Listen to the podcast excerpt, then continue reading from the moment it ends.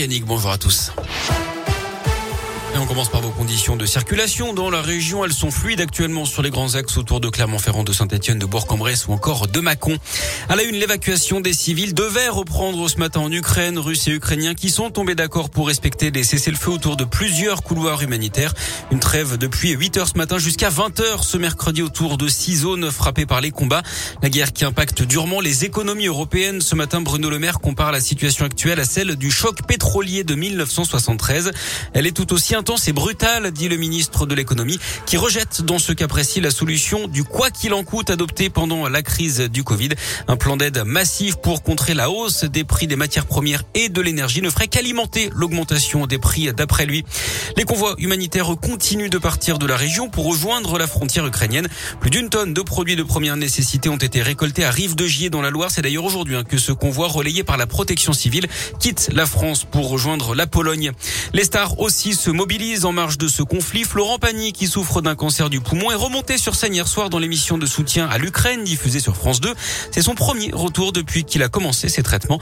Il est apparu aux côtés de Pascal Obispo qui lui a proposé d'héberger des Ukrainiens chez lui. Les recettes de cette émission seront reversées à la Croix-Rouge. Et si vous voulez vous aussi apporter votre contribution, le gouvernement a mis en place un site internet dédié. Ça s'appelle Je m'engage pour l'Ukraine. Ça permet d'offrir ses services pour aider les réfugiés ukrainiens en France, aide linguistique administrative ou encore alimentaire, mais aussi pour les loger. Et puis à Clermont-Ferrand, un concert pour la paix sera organisé dimanche à l'Opéra Théâtre. Concert de musique classique avec l'Orchestre national d'Auvergne. Ce sera à partir de 18h. Dans le reste de l'actu, les obsèques de Jean-Pierre Pernaud, une semaine jour pour jour après sa disparition, l'ancien présentateur vedette du 13h de TF1 qui s'est éteint à 71 ans des suites d'une longue maladie. Obsèques qui ont lieu en ce moment à Paris. L'inhumation se tiendra dans la plus stricte intimité. Verdict attendu aujourd'hui dans le procès de l'assassinat du père Hamel à Saint-Étienne du Rouvray en 2016. Les deux djihadistes avaient été tués peu après l'attaque, mais trois hommes comparaissent depuis trois semaines. Hier, l'accusation a requis contre eux entre 7 et 14 ans de prison. Ils sont poursuivis pour association de malfaiteurs terroristes. Ils démentent avoir su que les deux jeunes allaient passer à l'acte. Six individus condamnés pour trafic de cigarettes dans la région. Ils avaient été arrêtés en 2018. 2,2 tonnes avaient été saisies dans des entrepôts de Villeurbanne, Miribel et Vénissieux, ainsi que 75 000 euros en espèces.